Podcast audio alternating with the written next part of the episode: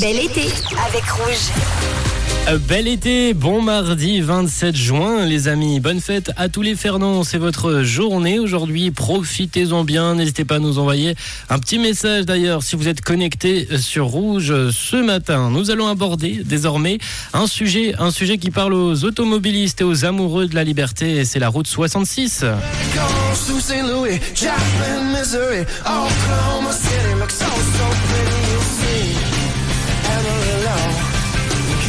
Ah La fameuse route 66, une route emblématique pour des millions d'Américains et même pour nous. Elle a quelque chose d'attrayant, cette route, avec ses 3940 km. Elle traverse 8 États des États-Unis, de l'Illinois à la Californie. La route 66 est aussi surnommée la Main Street of America et ça a toujours été plus qu'une simple route. Depuis sa création en 1926, elle a été témoin de l'histoire américaine. C'est pour beaucoup une symbole justement de la liberté et de la découverte.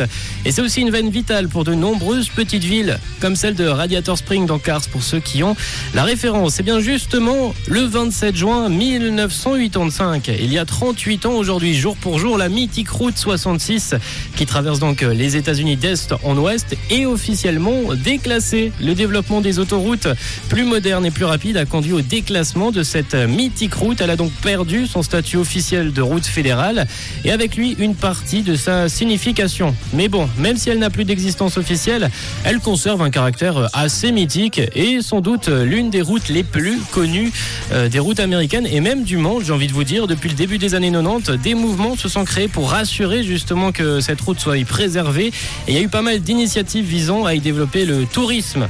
Ça c'est intéressant. Et en parlant de tourisme, on a reçu déjà des petites photos ce matin de la part de Laetitia qui l'a fait cette route, la route 66 là. De jolies photos avec euh, un bar où on peut trouver le, drapeau de Marseille et de Paris. Je trouve ça assez drôle de voir ça aux États-Unis.